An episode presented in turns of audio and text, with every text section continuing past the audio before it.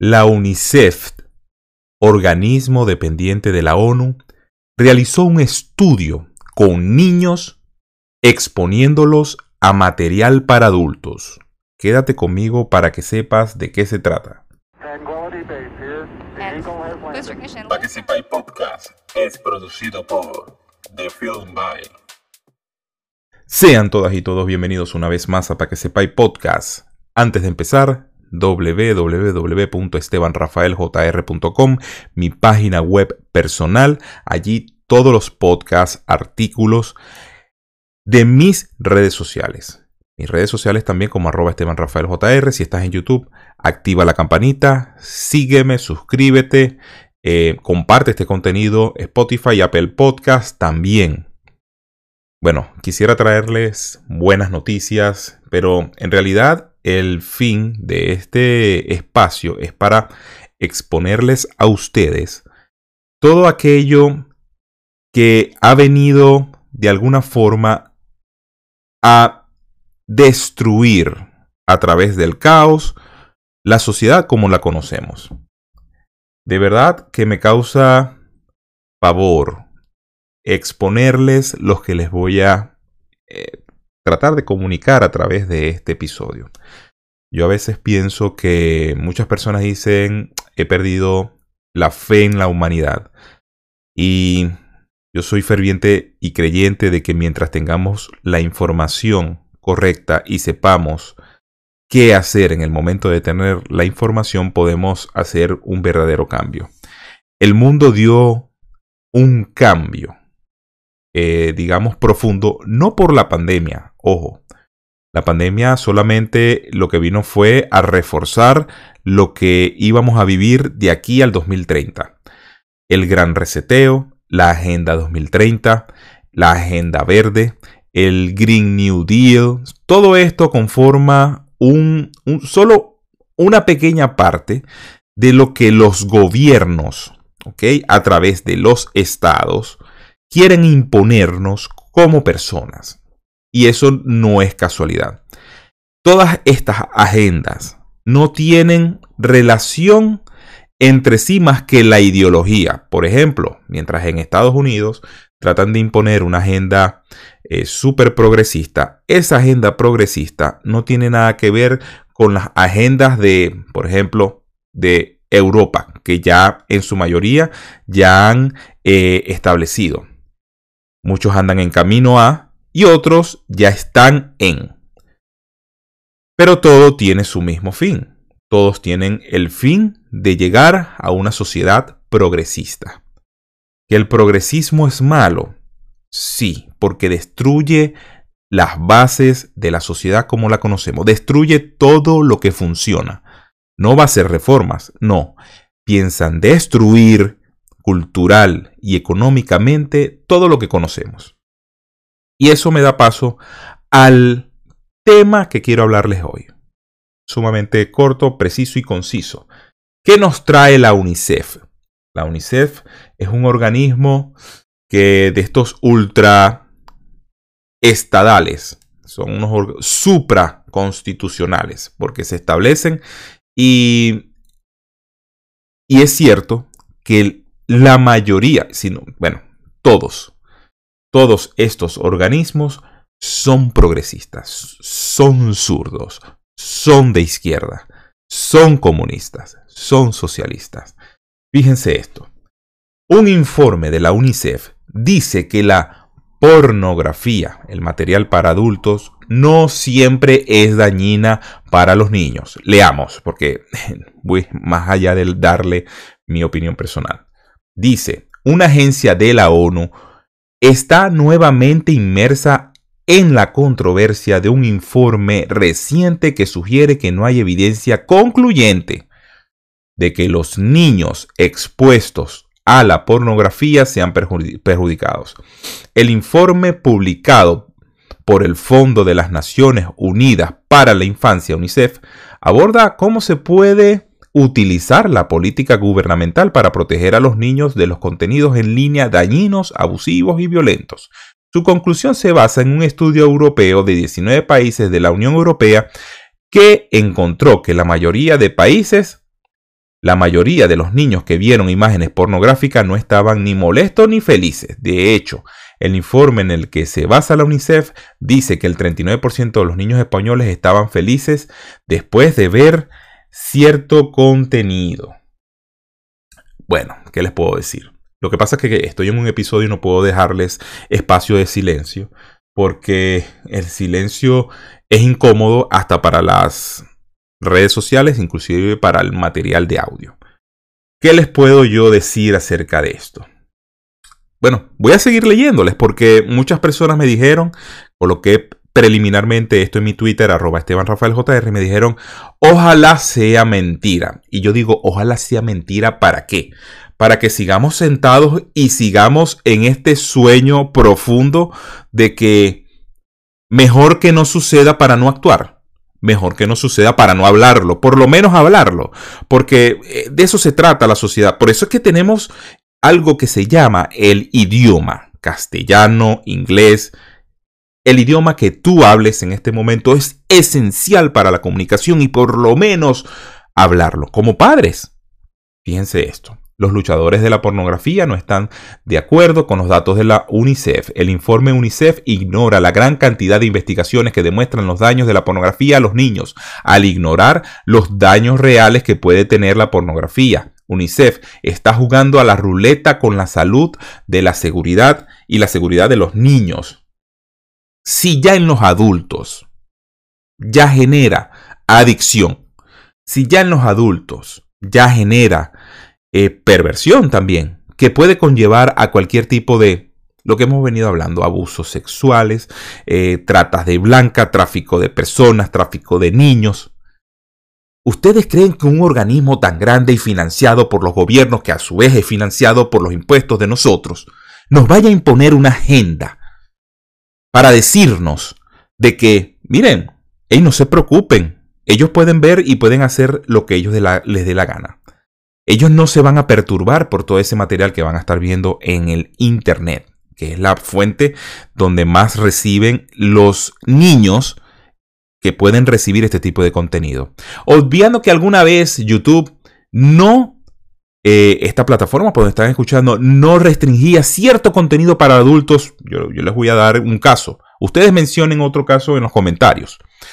El famoso caso de Spider-Man con Elsa de Frozen. Habían una cantidad innumerables de caricaturas animadas en 3D en YouTube que eran perjudiciales para los niños de 3, 4, 5 años. Y eso tuvo su debate, tuvo todo, todo el, amplio, el amplio espectro, hasta que por fin YouTube tuvo que moderar ese contenido. Porque si vas a moderar el contenido político, para yo expresar mis ideas ya como adulto, para los niños tiene que ser el doble. No es que solamente tú vas a lanzar unas reglas de la comunidad que solamente van a afectar a los adultos y los niños siguen expuestos a, a cantidad de barbaridades. Aquí estamos hablando como padres y como futuros padres que quieren tener hijos. Dios mío. Fíjense esto. La pornografía convencional contiene abusos sexuales horribles, violaciones, incestos, racismo. Todo lo cual los niños no deben consumir. Eso es una organización más seria que eso es lo que se ha creído desde hace años. Porque, porque hay que hacer un nuevo estudio y vamos allá. Continuó Thompson. Y más allá de eso, bueno, ustedes dirán, podré estar exagerando, no sé. Ustedes dirán, Esteban está exagerando. Pero bueno, muchos dirían, ay, ojalá sea mentira. Bueno, yo agarré el informe que se los voy a colocar aquí. Por supuesto, el informe tiene un, un decorado muy bonito. Eh, habla de, no solamente habla de esto, habla de también de las apuestas, habla también de otro tipo de, vicios. Pero por supuesto nos vamos a centrar en esto porque de aquí es donde estas grandes organizaciones con sus agendas quieren tocar. Saben que esto es primordial. Ya lo decía Agustín Laje, en, por supuesto, eh, vayan a YouTube, busquen a Agustín Laje en sus últimas conferencias. Nos tratan de cambiar el lenguaje. Fíjense que ya decir pedófilo no va a ser pedófilo, porque el impacto de esa palabra eh, eh, causa un rechazo, causa asco. En cambio, ahora le vamos a decir personas con gustos intergeneracionales. Para aminorar, y esos son lobbies ultramillonarios que están en estos momentos pagando cantidad de dinero. Porque si yo voy a hablar del abuso de la mujer y estoy a favor de que se castigue y estoy a favor de exponer estos casos, también esto es primordial, esto es lo más importante. Yo creo que hasta un nivel más importante que los abusos de, de las mujeres. Son niños, niños y niñas. Fíjense esto. Aquí yo agarré el informe y yo dije, bueno, ¿será que es mentira? Bueno, no. Yo agarro el informe y el informe está contenido y agarro casualmente la parte que yo necesito. Bueno, agarraron sujetos de experimento, por supuesto, tienen que agarrar niños para experimentar. ¿Qué es lo que sucede? Los sociólogos están vueltos locos. Me van a perdonar, amigos sociólogos, si, si tú estás de acuerdo con este tipo. Ah, porque tú tienes que ver el comportamiento. Perfecto. Ok. Pero, bueno, sigamos. El estudio eh, que es lo mismo que leímos al principio, pero aquí resalta el porcentaje de niños que no se encontraban ni felices ni molestos. Están eh, muestras de Suiza, Lituania, Estonia y casualmente España registraron los niños españoles registraron la mayor cantidad de felicidad al ver este tipo de material. Y digo yo, ahí viene mi escatología. Voy a ser escatológico. ¿Qué hijo de perra con hijos expone este tipo de material y presta a sus hijos para que realicen este tipo de experimentos? Este tipo de experimentos en donde los exponen a material de adultos para realizar un experimento sociológico para después determinar de que no, eh, no les hace daño. Ver contenido para adultos a los niños no les hace daño. A los adultos puede ser, se vuelven adictos, pero los niños no. Los niños gozan un pullero viendo este tipo de contenido y hasta son felices, dice el estudio de unos niños españoles. ¿Qué hijo de perra, padre español, presta, a sus hijos para que hagan este tipo de experimentos? Niños de 2, 3, 4 y hasta 10 años. Son niños que no tienen capacidad de razonamiento de lo que están viendo. Para eso es la función del Padre. La patria potestad de todos nosotros, los padres, se perdió en esta nueva agenda. Se perdió. Te la cancelaron. Este es el típico y la actual estrategia de la progresía internacional para quitarte a tus hijos. Fíjate que ya ni siquiera te están abriendo una ventana de Overton. Y si no sabes qué es la ventana de Overton, yo les voy a, ilustrar para que por medio de la conceptualización podamos ver qué es lo que está sucediendo en el mundo. La ventana de Overton es una teoría política que representa un ideario aceptable por el público como una ventana estrecha, afirmando que la viabilidad política de una idea se define principalmente por este hecho, antes que por las preferencias individuales de los políticos. Vamos a, a definírselo simple, dice. Bueno, el canal eh, RT en español, yo sé que es un canal de Rusia, Rusia Today, pero por ese hecho no vamos a descartar la fuente, dice, y es lo que, lo que en verdad es. Tradujo el artículo del columnista ruso Eugeni Gorshavtsan, espero haber pronunciado bien, popularizó el concepto de la ventana de Overton como una teoría de conspiración de manipulación social para legalizar cualquier cosa, siguiendo una serie de pasos. Para legalizar cualquier cosa aberrante porque también se puede utilizar para, para unos fines que son, bueno, que puede traer beneficios a la población a través de unos estudios. Pero te, fíjense lo que está sucediendo. Estos tratan de introducirnos esto poquito a poco colado por detrás para que llegue un momento que no nos parece aberrante. Llega un momento de que los niños pueden decidir sobre su cuerpo, siendo niño y tú siendo su padre con la patria potestad. Señores, a empezar a escribir. Yo particularmente, lamentablemente, vivo en un país donde no se, donde no se autoriza el porte de armas. Pero llegará un momento en que una bala tendrá el nombre de algunos directores de estas organizaciones globalistas que tratan de imponer una agenda afectando a lo más sagrado que tiene la familia, que son los niños. Tú como adulto tú puedes hacer lo que te dé la gana. Yo no, yo no estoy en contra. Si tú consumes material para adulto, como todo el mundo lo ha consumido, de repente algunas personas no, pero yo no estoy para juzgar si ya tú tienes más de 18 años y consumes ese tipo de material, compras ese material por internet, yo no estoy para jugar eso. Hablo de los niños, hablo de los niños. Por eso la sociedad tiene un límite. Algunos son límites que uno dice, bueno, eh, no tiene razón de ser de que tú a los 16 años puedes ir a la guerra, pero a los 18 puedes consumir alcohol. Por ejemplo, algo que uno que no es lógico, pero ojo, para eso están los límites, para eso se establecen eh, reglas, para eso están las leyes. Y no van a venir una serie de enfermos de la UNICEF, de la ONU, a decirnos y a ponernos en la, en la mente la idea de que eso que está sucediendo y que ese estudio es un estudio que yo tenga que tomar con los brazos abiertos. Lo siento.